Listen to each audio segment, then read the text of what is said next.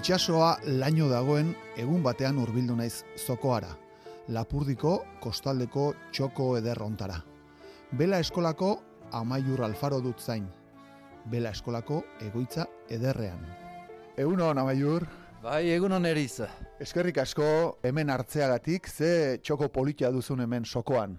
Bai, toki polita da, uh, segur. Uh, bai, Bai. Hartu lasai, eh? Eh, ez? spam. Dela hitu Spam, deiak, bai. uh, zero bat, jaina, komertziala. eh, Bai, bai. Osasun etxea. Osasunaz, etxetik kanpo. Zu bela irakaslea zara orain, baina gaur ez da belarik, e, gaur urtarrileko lehenengo egunetan gara, hotz da eta ez dago belarako e, okasioreko orain, ala? Uh, orain gaur ez, baina hala ere neguan uh, ibiltzen gira. Badugu uh, klub sistema bat eta larumat guziz ateatzen gira itxasora. Eta gero uh, estudianteak ere etortzen dira nabigatzera eta joan, beti bada zerbait hala ere neguan. Beraz, neguan ere jarraitzen duzu eta eguraldiari aurre egiten diozue datorren bezala, haizea handia baldin bada ere ateratzen zarete edo ez hori Ba, Hori eguraldiaren arabera egiten da, eh? gehiegi bain bada ez dugu egingo, baina uh, euneko largoita emezortzi aldiz ateatzen girela ere. Bai, ze ba- baduzue itxasoarekin em, harremana duzuenok, baduzue alako maitemin bat ere, ez? Eta eguraldia dena dela ere, nahi izaten duzue ba, itxasora atera. Bai, bai, bo, sensazionak dira, naturalekin den urbiltasun hori, eta segur, aizea barin bada gu bagoaz. Ez bada gehiegi, hori segur. Da. Nondik datorkizu zaletasun hau? Habe hori uh, kalsureitate handi bat izan zen, zenta egia da burasoak aldu dute urepelekoak izanik, itxasotik uh, urrun ginen, eta gure kirola beti pilota izan da, eskuska, beti danik, eta gero so, eh, bai, xantza izan nuen ere um, uh, izebaren lagun baten alaba izen bela egiten, pusatu zidan, Eta hola hasi nintzen eh, aski go, goizik, eh, sortzi urtekin hemen zokoan eh, bela ikasten. Eta hori, eta gero emeki emeki uh, sasoinlaria birakatu nintzen, eta belauntziak, uh, be, lehen belauntzia emezortzi urtekin eusi nuen, eta ibili nintzen uh, egoaldeko Euskal Herriko kostetan, eta hor aventura zerbait sortu zen, eta hortik uh, birusa hori sortu zitzaidan. Barruan sartu zitzaizun.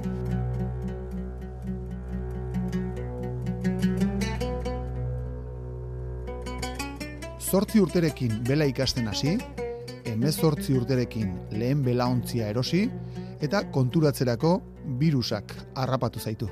Baina, birus hau ez da batere kaltegarria.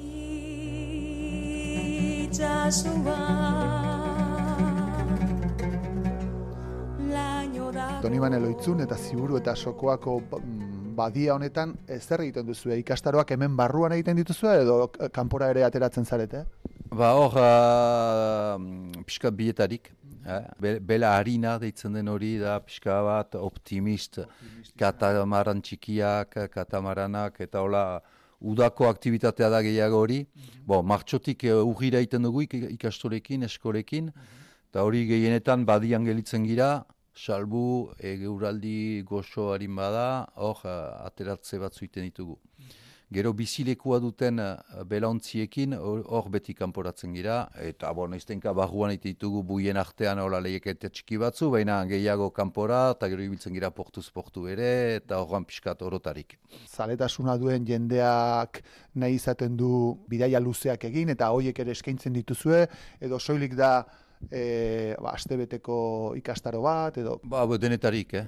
egiazki denetarik, uh, udako oporretako asialdi momentu entzat etortzen den indea, horiek dira asteko, aste bateko ikastaroak, eh, boste egun erdikoak.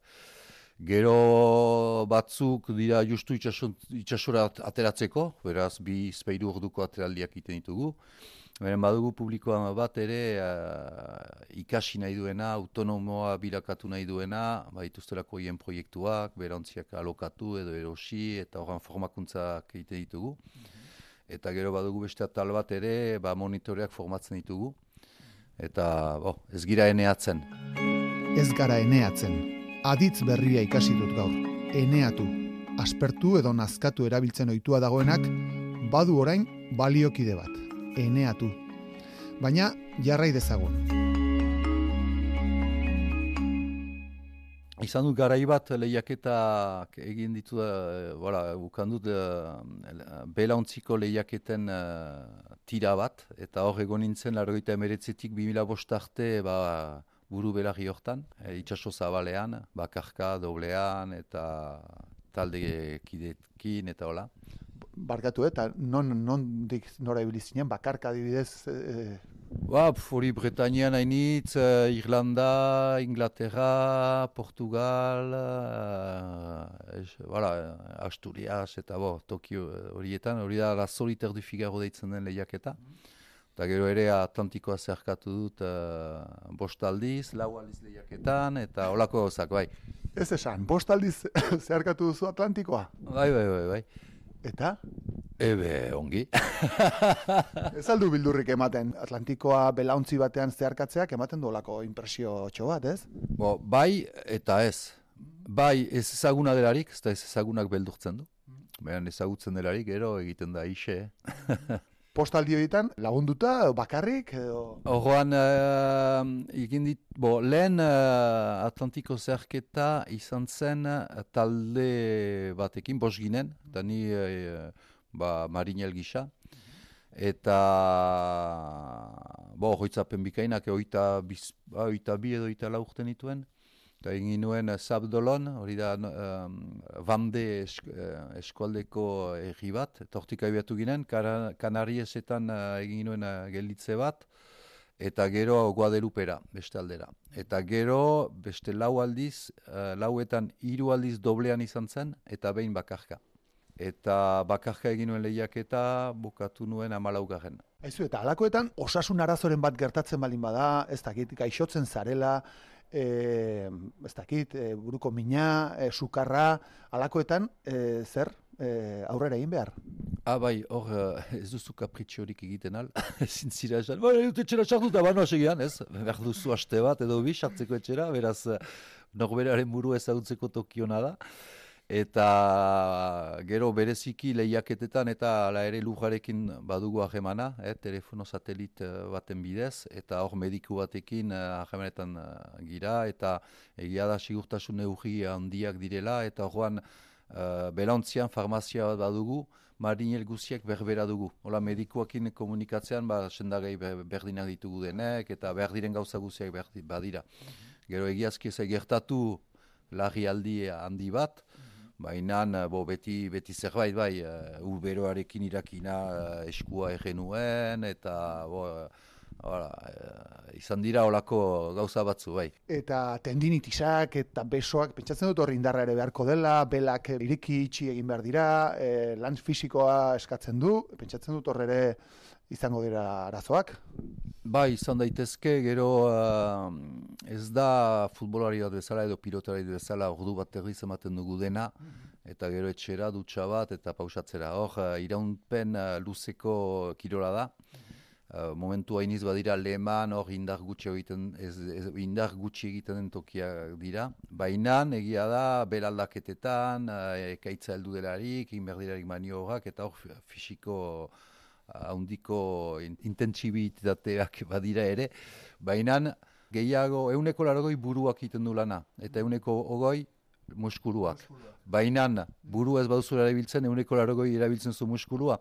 Beraz, eh, kasu behar da hori. Eta horregatik ere da kirola bakarra munduan, edo bakarrenetarik, ez baitut denak ez dautzen. Nun mutilak eta neskak toki berean ari diren, profesionalak eta amatoreak toki berean ari giren, eta hainitztan ere elbarrituak egiten dute e, toki berean. Gero badira ere, eh, olimpiada txapelketak elbarrituak aparte, baina adibidez Van de Globe uh, deitzen den uh, lehiaketa ezagun ospetsu horretan. Bai, uh, ba, elbarri batu batek oso ondo bukatu zuen, seigarren, mm azken edizioan, eta esku bat falta zaio. Pentsa. Bai. Tala ere egin dezake, ez da? Bai, bai.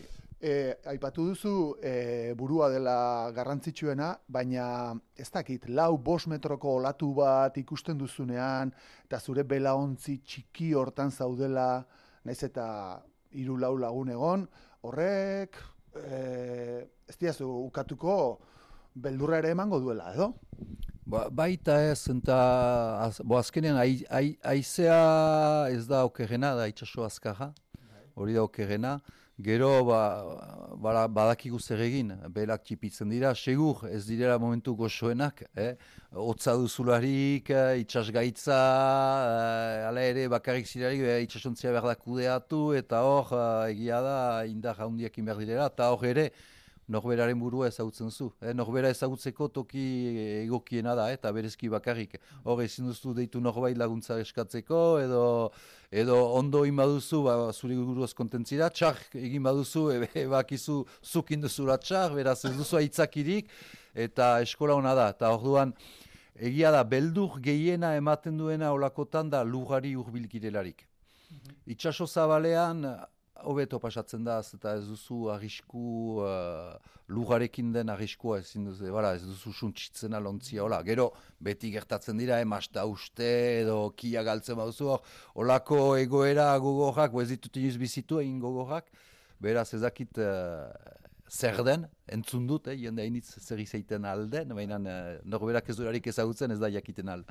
Eta esaten duzu, e, itxaso zabalean lasaiago zaudetela, kostatik gertu baino, ze kostan e, aizeak e, fu- fuerte jotzen badu, arrisko izan daiteke arroketara joateko, ez? Hori da. Ba, Hori da, ahokak, luja, e, e, olatuak handiagoak dira, apurtzen dira, bo, itxaso zabalean ere pixka, baina uh, gutxiago, kurenteak badira, uh, gaua, batzutan ez da hilargirik, beraz gau beltz-beltza da, eta hor, bu, uh, izan ditut bai olako momentu uh, beldurtu, beldurtu direnak. Gero itxaso zabalean, desberdina da, uh, akzioan zirelarik, zira ez duzu beldurraren eh, nozio hori e, reakzionatzen duzu, egiten duzu behar diren gauzak, eta pasatu delarik gero, uuu, hor esatu zu, horren beldurrak badu deskale bat, ez da segidan. Bo gero, dependizu norbera, dependizu zure, uh, uh, nola janen nuke,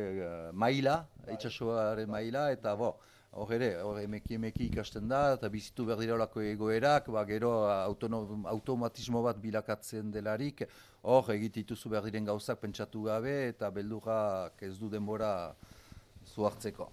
E, sokoan gaude eta duela ez asko, duela bi aste edo, e, albiste e, lazgarri bat izan. Gaur genuen, goizaldean eta ziburun dago albistea, ez beharra, arrantzontzi bat ondoratu delako goizaldean, hiru arrantzale zijoazen barruan, horietako bat erreskatatzea lortu dute, baina beste biak desagertuta daude.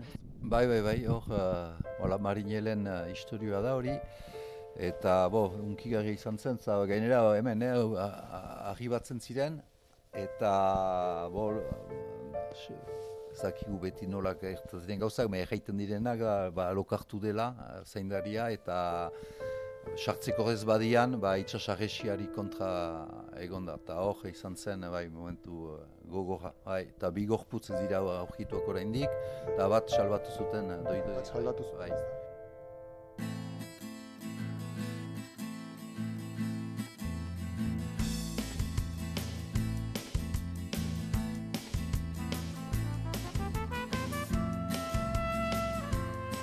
Bila bost arte lehiaketan buru belarri e, ibili nintzan, eta gero horrek e, zidan e, jatekoa ematen. eta hortako ba, 2006an e, eraiki ginuen e, lema deitzen zen bela eskola bizilekuko belontziekin. Eta hor, uh, hasi nintzen, ba, bela eskola hori eraikitzen, uh, biziarazten, eta 2000 amarean uh, gune hau uh, erosi nuen. Eta eraiki ginuen uh, aktibitatea gehi erosi nuen uh, gune hau. Ez da erosi duen gune honek iten zuen bakarrik bela harina, skinotik, eh, eta mm, hori udako aktibitatea. Eta horren, biak elkartu eta gune hau uh, birakatu zen ba, bela eskola handia. Biekin bat egin, egin.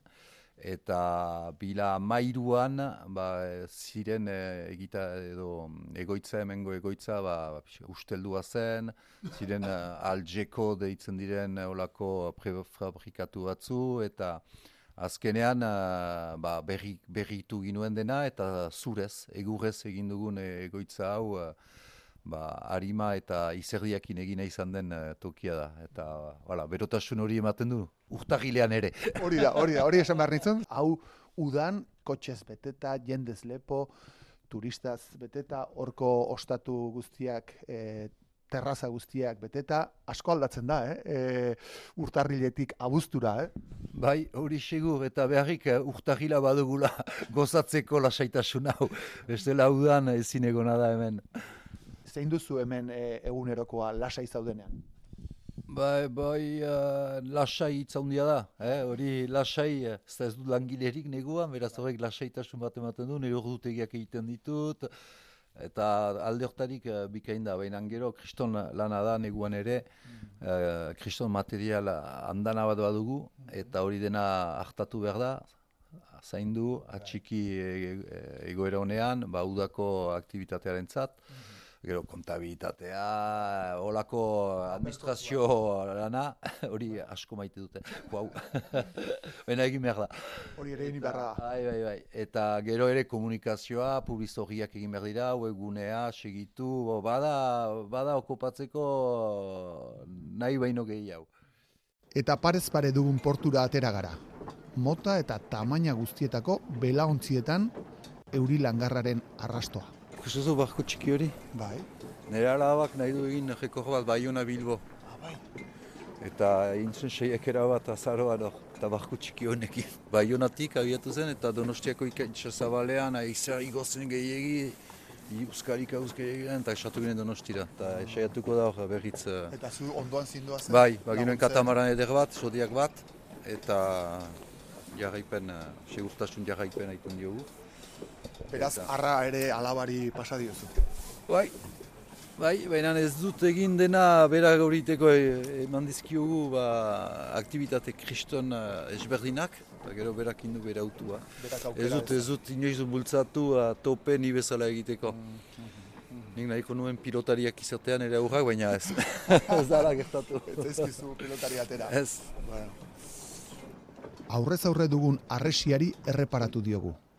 Doniban eloitzune eta ziburuko badiara sartzen diren olatuek indar gutxiago izan dezaten aspaldi eraiki zuten arresiari. Adibidez, e, itxasarresiago abesteko, berroita martonako blokeak botatzituzte urtero, hogei, berrogei bat, kampo, e, itxasualderat. Beharra ikusten Hemen dik ikustituzu. Bai, bai, bai, bai, bai, bai, bai. Eta horrek egiten du pixka bat itxasoa e, bai, frenatu ez da? E, itxasarresia babesten du, bestela ikusten dira gaildurak bat ziren denetan, berriz beti obretan dira, eta horiek egin erdiko itxasarresi hori e, ospatu ginen egun urteak mila behatzion eta largoita mabostean. Mhm. Eta lehenago hor bada Donibaneko auzo bat urazpian, mhm. eta antxu desagertu zen, eh? eta itxasarresi esker ba, ba, za, doni bane zaindua da. Eta emateko itxura uh, itxasoaren indaga. E, berroita amartunako bloke horiek, itxasoak altxatzeitu, itxasarresi gainean pausatu, eta ondoko egun batzuen muruan, fit, beste aldera pasatzen da. Eta hor hartzen zira... Ze indarra duen. Ze indarra izan di, bai, bai, dezaken.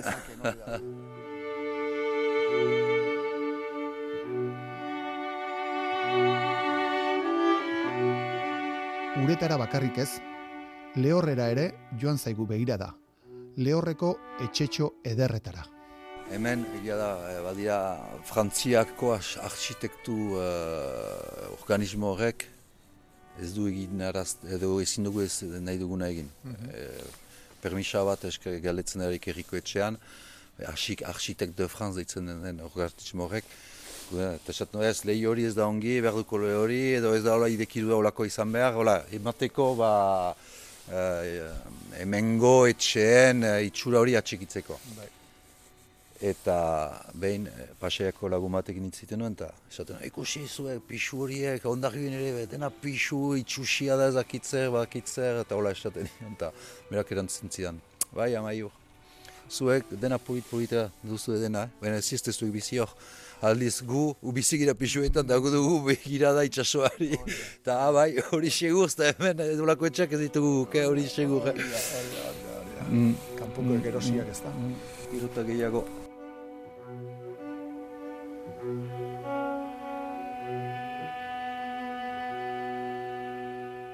Gero eta gehiago imigratu sentitzen gira gure etxean, hori errealitate bat da. Ikusten da, eh, nintzeraik eta ba, doni ban eroitzu noino bizi, bizia zen, neguan ere, baziren osatu errikoiak, jendea hori biltzen zen, eta bon, gaur egun uh, gure arazo handiena da ba, kanpoti jende asko sartzen dela, bigarren egoitza gero eta gehiago badela, beraz adibidez donibaneko hiri erdiak harima galtzen ari du, jendea be, neguan gerotak gehiago bizi da egian bertan, beraz, pasatzen ziraik negu betean, ba, leio gutxi argituak ikusten dira. Eta horren, segur harima bat ari dela joaiten, eta gero kanpoko jendearen zat frantzia da, punto, eta frantzesez hitz egiten da, eta horren indar gutxi iten dute, ba, hoiek adaptatzeko guri, gu bergira hieri adaptatu. Eta hor, egia da, triste dela, Entzatzen gira promozio egiten, baina beti aspertzen ditugu gure euskal historioekin.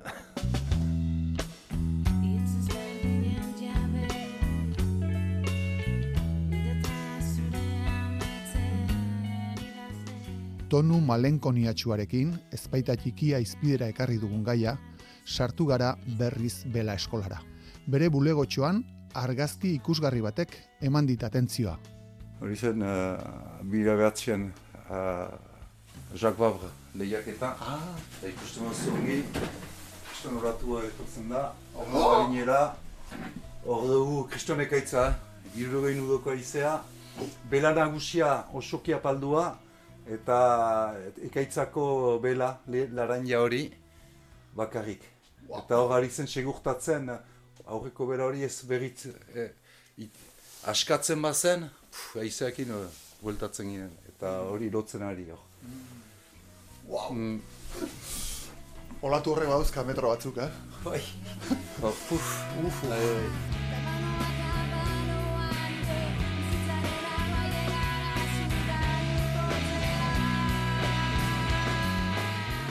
Otzari aurre egiteko, kafea eskaini dit Amaiur Alfarok donostira partitu aitzin nola ikusten duzu bela e, giroa, nik uste dut e, egoaldean ere badela, ondarri bian bada giro bat, e, endaian ere bada, e, zuk e, ezagutzen duzunetik, badu etorkizun polit bat e, belak?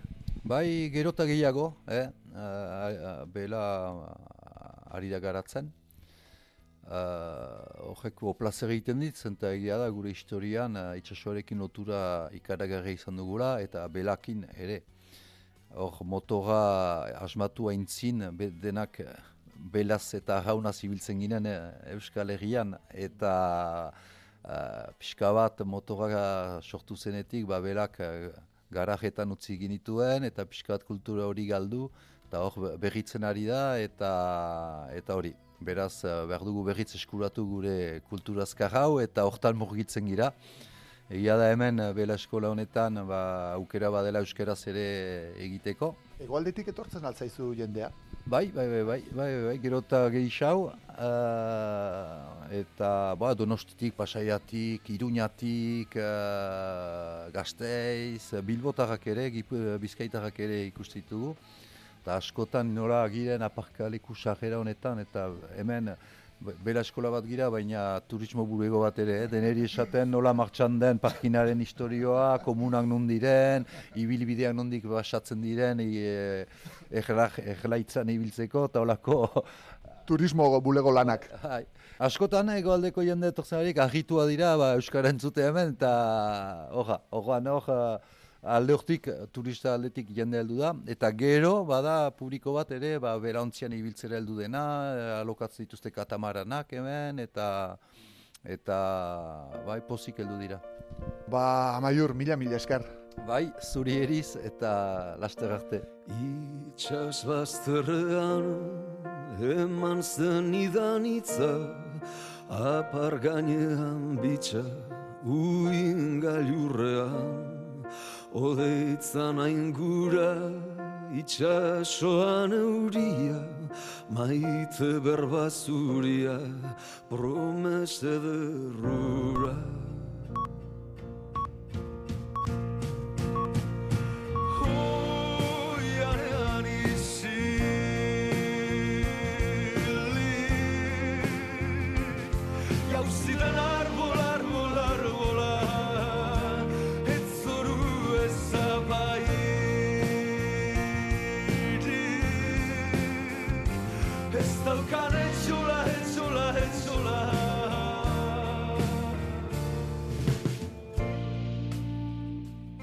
Amaiur Alfaro eta Eri Zapirain sokoako itxas bezterrean utziko ditugu eta osasun etxeko kontsultara sartuko gara igandetan ordu honetan ohi dugunez. Seguro nik antxe erosoago sentituko litzateke Feliz Zubia bera ere Lapurdiko itxas bazterrean itxasoari begira zer diozu Feliz egunon. Ez da paraje txarra, eh? Ez, guztu handiz, eta itxasora Bai. ere ertengo nintzateke. Bai, Pozik, bai, bai, bai, baina ez belauntzian ibiltzera. Ala bai, hori ere egin duzu. E, oso gutxi, baina noiz noiz bai. Hori ere probatua daukazu. bai. Ui, bazaila ematen du, eh? Horrek, bueno, gauza guztia bezala ikasi Bueno, egingo da, baina... Hortenean bezala, Bai. gauza bada, alboan eserita joatea eta bestea untziara Ah, hori, hori Hori da, hori da. Bai, eta amaiurrek esan digu oso, oso argi, eh, Feliz? Garrantzitsua da burua ondo erabiltzea eta buruko indarra, euneko lauro geian burua eta euneko hogeian muskuluak esaten zuen berak, gauzak ongi egin ezkero ez da, eta agian zailena horixe da, ez? Eta berak bezala e, itxas zabalean horren beste ordu pasatzen dituztenek burua landu beharko dute eta buruko osasun hori zaindu bereziki, ez? Bai, eta oreka mantendu eta bitarte horretan, ba, ez, ez bururi galdu edo ez iparra galdu, ez? Biak Hmm. txarrak. Oreka, oreka fisikoa eta oreka psikologikoa biak izango dira importanteak horrelako bidaietan noski. Eta horretarako ere entrenamentua egin egin beharko da. Bai, eta pixkanak hasi, eta bueno, ba, dakienarekin hasi, ikasi, e, geure burua probatu, eta bueno, eta denean bezala, ez? E, Hmm. Gaizki baldin bagabiltza, ba, eten. Hori da. Bueno, kirolarien kasuan egia da, eta batez ere profesional eta goi mailako kirolarietan jadanik geroz eta gehiago lantzen den alorra dela alor psikologikoa ere, ezta? Bai emaitza hobeak lortzeko, eta dudari gabe, ba, kirolariak ere ho- hobeto sentitzeko. Bueno, mm, amaiurrek aitortu du belauntziko bidaia hoiek eh, bakardadean eta itxastabalean oso onak direla nork bere burua ezagutzeko ere. Ez da ariketa txarra, naiz eta zaila izan hori bera ere, eh? Bueno, gu hasi egingo gara poliki-poliki osasunetxean, Feliz Zubia inguratu da eta, espero dugu zuek ere horregotea, amarrak arte.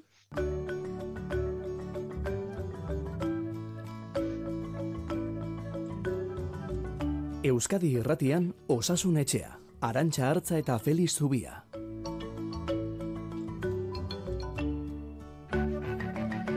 Eta jarraitu nahi genuke urtearen astapen honetan 2008 lauan medikuntzaren alorrean datozen ikerketa lerrorik garrantzitsuenak errepasatzen, gaur sortzi hasitako bideari jarraituz, eta egingo dugu hori ere, baina zuen galdera eta aktualitateak uzten diguten neurrian. Eta batez ere zuen galderei lehentasuna emanez.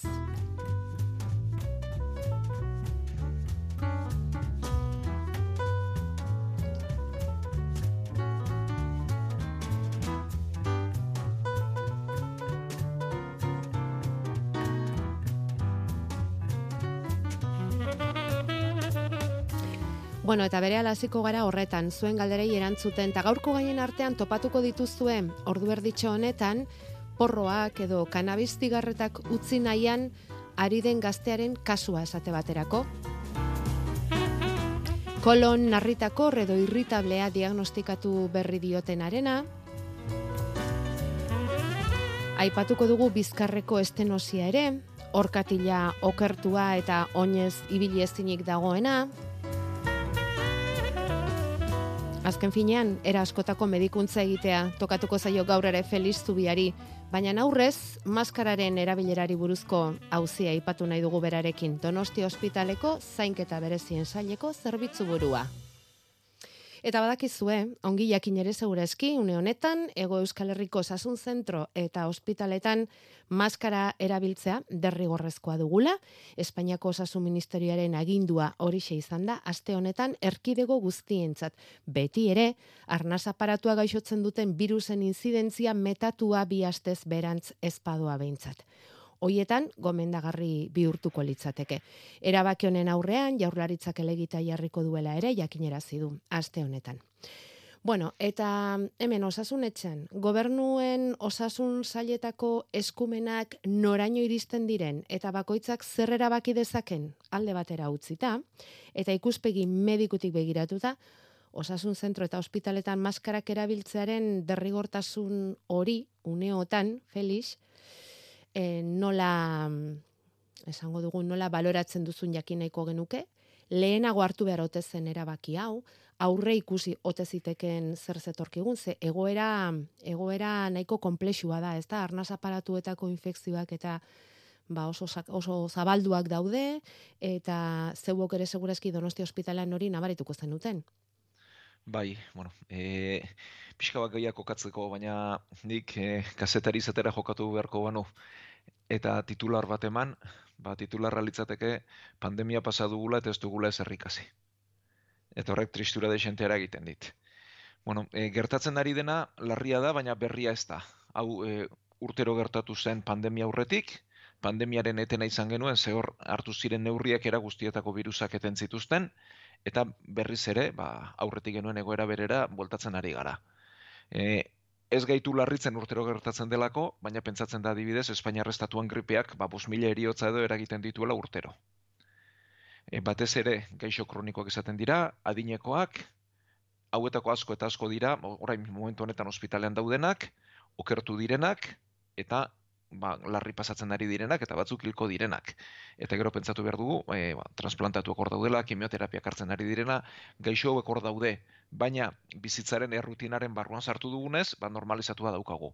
E, gertatzen ari denez eta berria, eta urtero gertatu, gertatu zen pandemia aurretik, berriz ere gertatu da, eta datorren urtean ere gertatuko da, ba, horrela jokatzen mentza jarraitzen baldin badugu, eta gauzetatik ikasten ez baldin badugu. E, urtero gripea eta bestelako arnazketa virusak, abendua bukaeran edo lentxe gore azten dira. Berba dentzuleko gogoan dute lehena, normalean e, aurren bronkiolitiza izaten da, arnazketa virus inzitiala izaten da, eta ondoren etortzen dira gripea eta bestelako arnazketa virusak. Gabon egu, egu berritan elkartzen gara, eta igo egiten da. Ondoren urte zar urte berritan berriz elkartzen gara, eta igo egiten da, eta gorengo maila normalean ba, erregen astean edo izan ohi du orain txegoren gorrek goia jodu, orain txegode gorengo puntuan, eta geisten joango da, eta e, San Sebastianak aldera edo bukatuko da, orain beste azte bete amar batekun geldit, gelditzen zeskigu egoera honekin.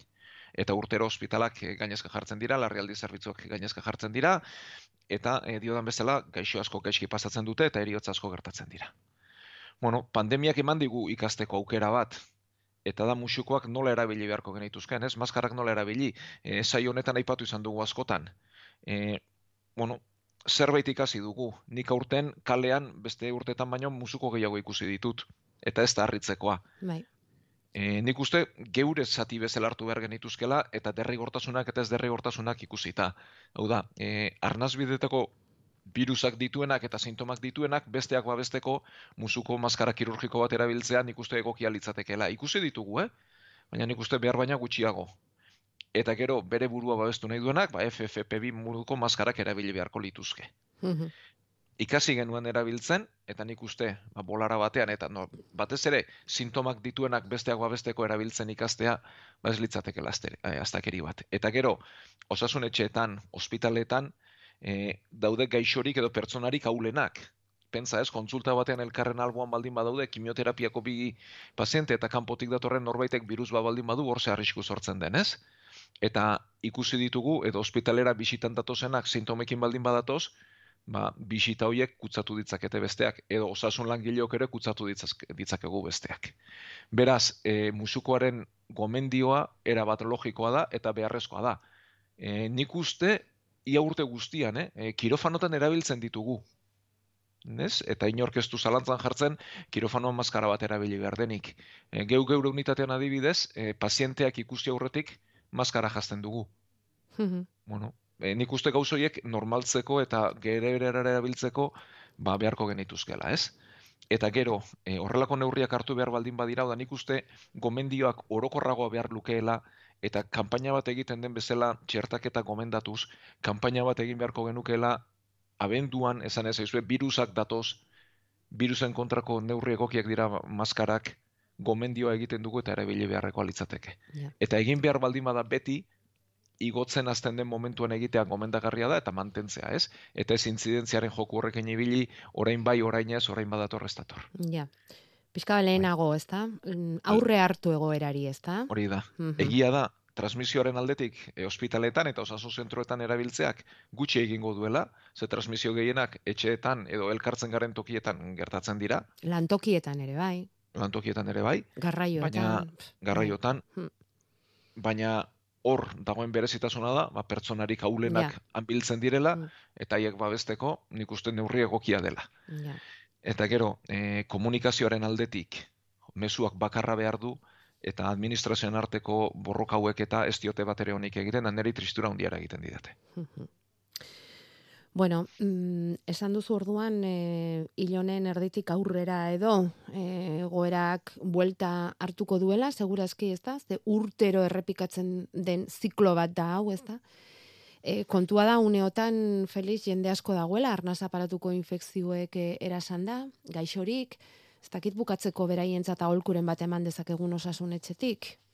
Bueno, e, norberak duenak eta pertsona gaztea baldin bada, eta pertsona osasuntzua baldin bada, ba alden neurrian e, bueno, hidratazioa mantentzeko, sukarraren edo sintomaren kontra parazetamola eta ibuprofenoa erabili litezkela, ingurukoak babesteko musukoa jantzi dezatela kalera irteten direnean edo garraio publikoan dabiltzanean edo toki itxietara sartu behar dutenean eta gero beti larritu behar dugula sukarrak e, hiru egun baino gehiago irauten dituenean edo arnaz estuarekin azten garenean. Hori da, kontsultarako motiboa bere sukarra eta ondo esan normalak dira, normala ez dena da, sukarrak ba, iru lau egun baino gehiago irautea edo arnaz estuarekin aztea. Eta espero zen em, aurten, ez dakit, eh? Eh, ez dakit, igual ez da impresio bat besterik ez da, baina badirudi aurtengo gripea forte xamarra etorri dela. Espero zen hori, hori aurretik jakiterik badago, Felix? Bueno, ego hemisferiotik esan ziguten, e, badakigu gure gripea normalean aurrena ego hemisferioan azten dela, eta gero onuntz etortzen dela, ez? Esan ziguten pandemia aurreko e, patroi bera errepikatzen ari dela, beraz e, aurretik ikusi genuen orain ere ikusten ari gara, eta esan ziguten e, gripea, e, on, aurtengo gripeak bazuela berezitasun hori, ba, gehiago irautekoa edo jende gehiago erasatekoa. Baina gertatzen ari dena ez da berria, larria bai, eh? baina berria ez da. bueno, eta titularra da, mm, pandemiaren ondoren mm, ez dugu ezer ikasi. Horrekin geldituko gara, eta ja hori zuzentzerik badagoen ba, ondorenetarako, eh? Eta eta horrelako gaitzekin zaudetenok, ba, ba pazientzia pixka beharko duzue, eta ea nola edo ala mesede egiten dizuegun osasun etxeko aholku hauek emanez. Euskadi Irratian Osasun Etxea. Gure WhatsAppa 6 sortzi sortzi 666 000.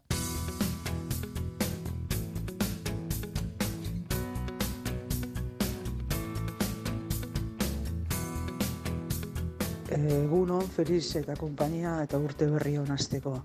Bueno, urtea hasteko erabaki nun oinala amabostegun porroak erretzea guztea. Eta, bueno, gain arte nahiko ondo jo naiz, baina azken egun hauetan oso oso oso gaizki nago. Oentxe gau negarrez, gauetan ez eta apenas loik egiten, kristona txarrak, jakin nahiko nuke zeak konsejatzen diazun, Feliz.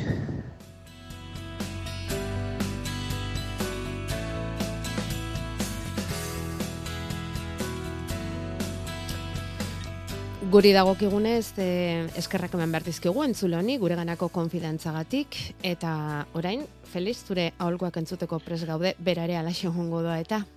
Bai, bueno, lehenik eta behin eskerrik asko galdera hau hain zuzen eta hain garbi egiteagatik. e, ausardia behar delako horrelako gauza bat kontatzeko, eta nik uste jende askoren lagungarri izan litekeela. E, bueno, aipatu izan dugu zai honetan askotan ez, e, kanabisa bera droga bat dela, badituela bera arriskuak, e, kanabisaren eraginak hor daude, e, memorian, e, izaeran, errendimendu eragustikoan ez, akademikoan, baina normalean ere bai, eta gero ba, buruko arazoak eragin ditzakeela eta edo zein droga bezala, ba, ustea beti pauso ona da. E, nik gomendatuko niokena da, elkar banatzeko aldela behintzat. Bueno, gertatzen ari zaiona normala dela, oda, hemen e, gertatzen dena da, abstinentzia e, sindrome bat garatzen ari dela. E, drogara ohituta dago gorputza, eta e, droga hori falta zoionean, azaltzen dira e, sintoma hauek eta kontatzen dituenak, ba, askotan deskribatuta daude eta kanabisari dagozkionak dira. Urduritasuna, e, lo egin ezina, amez gaiztoak, e, dardara, bueno, sintomak e, hor daude eta hauek arinduko dira. Sintoma fizikoek gutxi gora bera, hilabete edo horrela irauten dute eta gero arintzen joaten dira. E, baina eskatuko geniokena, ni bintzat, plangintza bat egingo nuke eta laguntza eskatuko nuke, bai osasun aldetik eta baita ingurukoen aldetik ere. E, osasun aldetik horrelako sintomak baldin badaude, ba, familia medikoarekin hitz egin liteke, eta epe motzerako antziolitikoak hartu litezke, baretzeko, lo egiten laguntzeko eta sintoma hauek arintzeko. E, epe motzerako izan behar dute eta ez betirako, ze bestela, ba, mendekotasun batetik, bestera pasako ginateke. Baina amarra egunean hartu litezke horrelako antziolitikoak. Eta gero droga hauek, e, Oda, kannabisaren eragina geisten duan neurrian eta abstinentzi sindromea e, geisten duan neurrian, ba, antziolitiko kendu eta bate gabe gelditu. Eta gero inguruan ere laguntza eskatu. Hau da, e, ez dakik norekin bizi den edo zein inguru duen, baina inguruko ere adierazi zer egin nahi duen, eta ingurukoek errefortzuan lagundu dizaiotela bere sintomoiekin, baina baita ere positiboki laguntzeko, eta esateko oso ondo ari zara, e, benet segi aurrera, animatu, indartu, eta onartu duen meritu horrelako gauza batean azteko, ez? Bai, eta egoera ulertzen, e, hori da. jakitun baldin badira egoera erresago ulertuko dute eta lagundu ere erresago lagunduko dute ingurukoek, ez? Hori da. Eta gero, e, beti geldituko ziona da, menpepotasun e, psikologikoa, ez? E, bolara txarrak direnean, e, ba, urduritasuna datorrenean, zailtasunak daudenean, garuna akordatuko da kanabizaz eta beste baliabide batzuk erabiltzea e, ona litzateke, ez? Ezintasun hoien aurrean, ba, bestelako makuluak erabiltzen ikasi. E, berdin zait, izan liteke elkarrizketa bat, lagun arte bat, e, izan liteke kirola egitea, edo kultur jarduera bat, edo zerbait, garun horri, ba, balbula moduan lagunduko diona, eta estres hori kanporatzen lagunduko diona. Eta mm, gauza jakina da, Felix, ba, mm, gazteen artean, eta ez hain gazteen artean, ez da?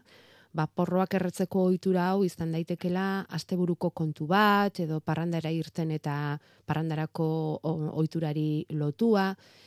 Noiz esan daiteke menpekotasuna dagoela horrelako ohitura batean? Ba, edo, edo drogetan... Ura bai. ustea erabaki eta entzule honek bezala ba horrelako arazoak izan daitezkeela erabaki hori hartutakoan. Bueno, edo zein drogetan menpekotasuna dagoela esaten da, e, bi baldintza betetzen badira bat, e, ezin baldin bada bizimodu normala eraman drogari gabe, hau da, e, epe zikliko batean, baina behar baldin bada droga bat bizitzan normal eramateko, ez dakit, goizan jeiki eta alkola edatea. E, egunean zer, tabakoa erretzea, gaua iritsi eta kanabisa erretzea, e, urduritasunaren aurrean droga hauetara jotzea, horrek menpekotasuna adierazten du beti. Eta gero, ba, droga usten dugunean, abstinentzi sindrome bat azaltzea, horiek dira bi zeinuak. Eta horietako bat azaltzen zaigunean, eta ez e, menpekotasun edo behar fiziko bakarrik, behar psikiko ere bai, eh? Mm Hau da, une txarretan hortara jotzen baldin badut, une txarretan hori eskatzen badit, e, garunak, ba, hor menpekotasun egoera badago. Bueno, aberriz esan da ere, eskerrik asko mezu honengatik eta mm, ea aholko hauek balio dizuten eta eta laguntzen dizugun nola edo ala egoera honi buelta ematen.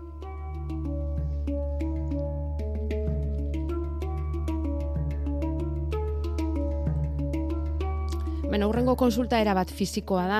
E, orkatila bihurritu duen entzule bat inguratu zaigu, baina galdera interesgarriak jarri dizkigu mai gainean, egia esan bere kasutik abiatuta.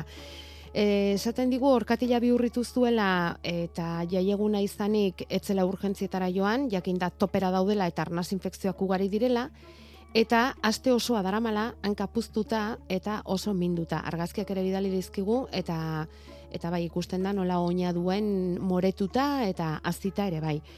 Eta galdetzen du horrelako egoera batean komeniote den erradiografia bat egitea edo agian hobe ekografia bat egitea. Felix, tendoiak eta ligamentuak eta ezurren egoera ikusteko. Ze komeni da honelakoetan? Bueno, edo biak, eh, edo zer? edo ez errez. ah, edo ez errez. Hori da, bueno, e, orkatila bihurritzen dugunean, e, pixka bat orkatilaren egitura anatomikoa gogorraraziko dugu ez.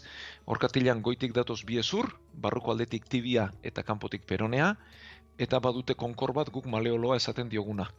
Bukaeran pixka bat zabaltzen dira, hor konkor bat daukagu. Orduan barrukoa tibiaren maleoloa da, eta kanpokoa peronearen maleoloa da. Eta gero hor azpian, badaude beste ezur batzuk, e, ba, hor jokua eginez alde batetik xakapona geneukake, astragaloa e, izena duena, eta gero beste ezurtxo batzuk ere bai. Eta oinaren kanpoaldean, bueno, aurre, gero aurrerago e, metatarsianoak dauzkagu. Horan, biurrituak gertatzen direnean, biurritu gehienak gertatzen dira peronearen aurreko aldearen e, txoko horretan. Ez, pixka bat kokatuz, ba, geure orkatilaren aurreko aldean kanpoaldetik eta txoko hortan gertatzen zaizkigu. Ordan, erradiografiak egiten dira ezurrak nola dauden ikusteko, ea usturarik baden ala ikusteko. Erradiografiak eh, ondo galdetzen duen bezala entzuleak, ez digu utziko ikusten tendoirik, muskulurik edo bestelako egiturarik. Ezurra bakarrik erakusten digu.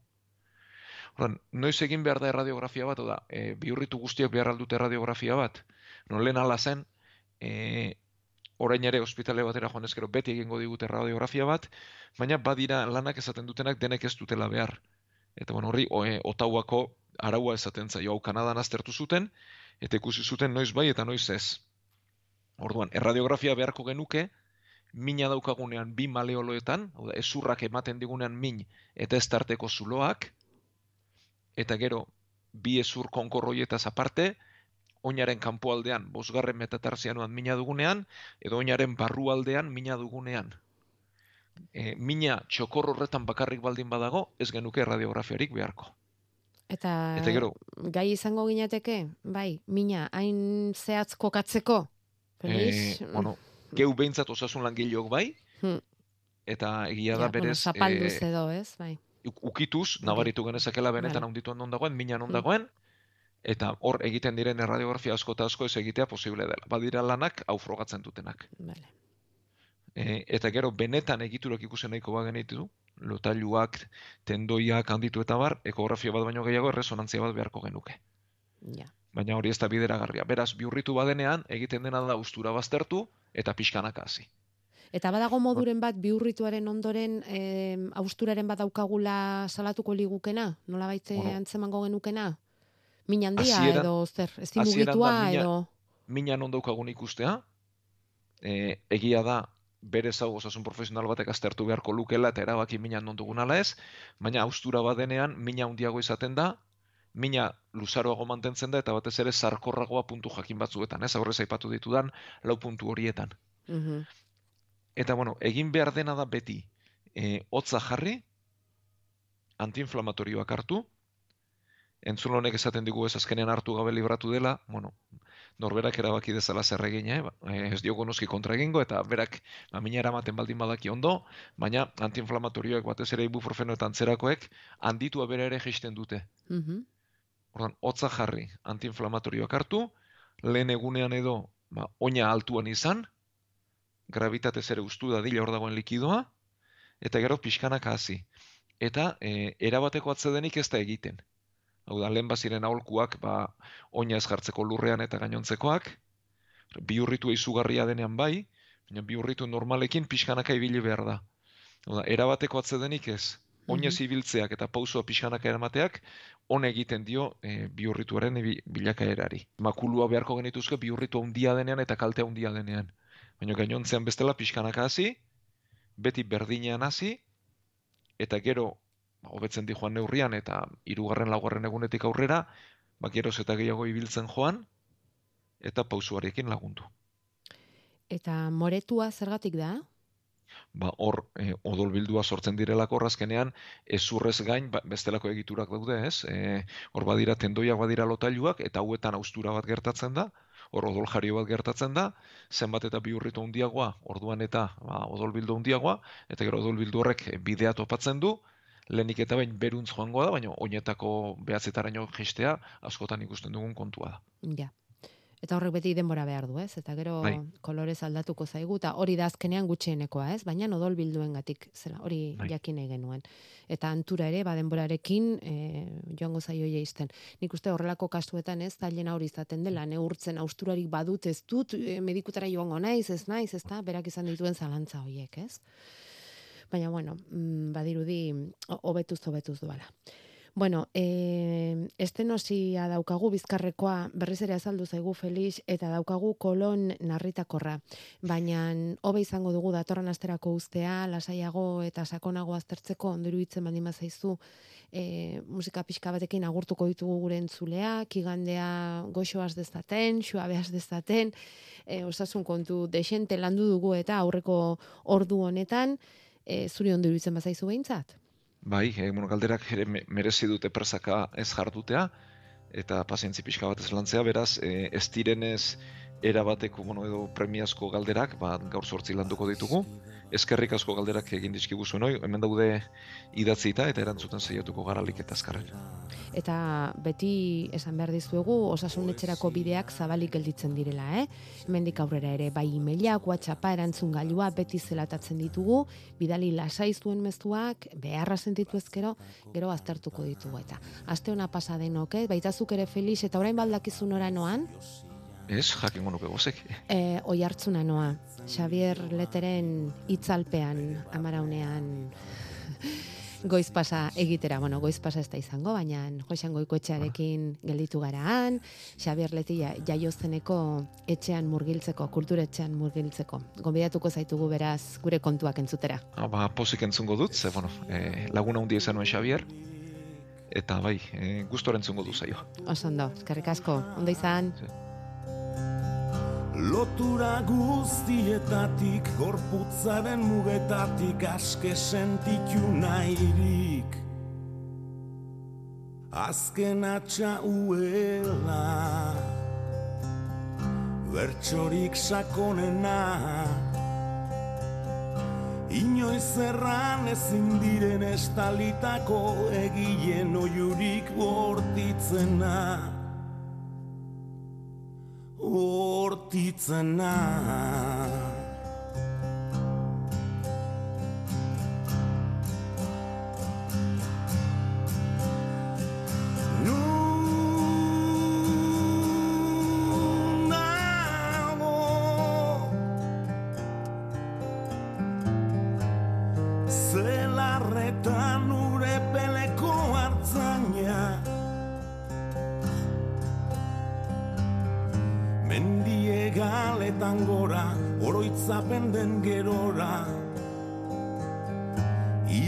Iesetan joan intzana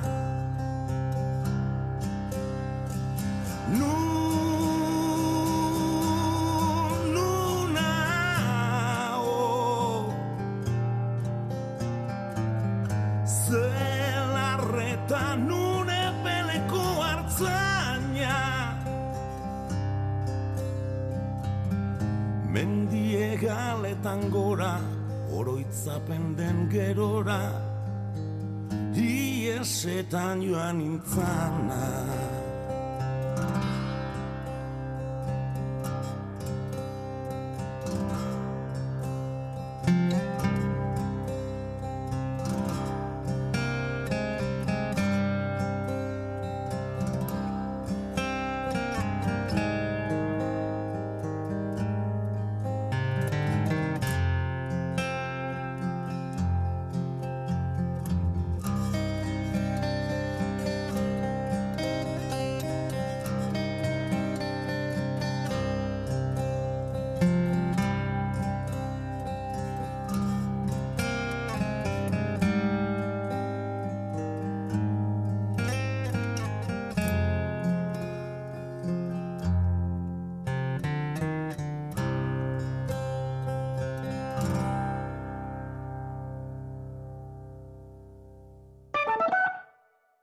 Zure enpresan zeizkuntzatan hitz egiten duzu lankideekin. Eta bezeroekin, frogatuta dago hizkuntza kudeatzeak prozesuaren eta zerbitzuaren lehiakortasuna eta kalitatea hobetzen dituela.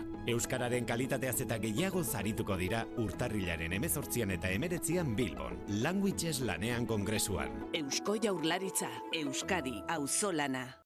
Hidalgo abokatu eta aholkulariak, kontsumitzailea bazara eta zure hipotekako notario, erregistro, kudeaketa eta tasazio gastuak edo irekira komisioak ordaindu bezenituen haien itzulera dagokizu.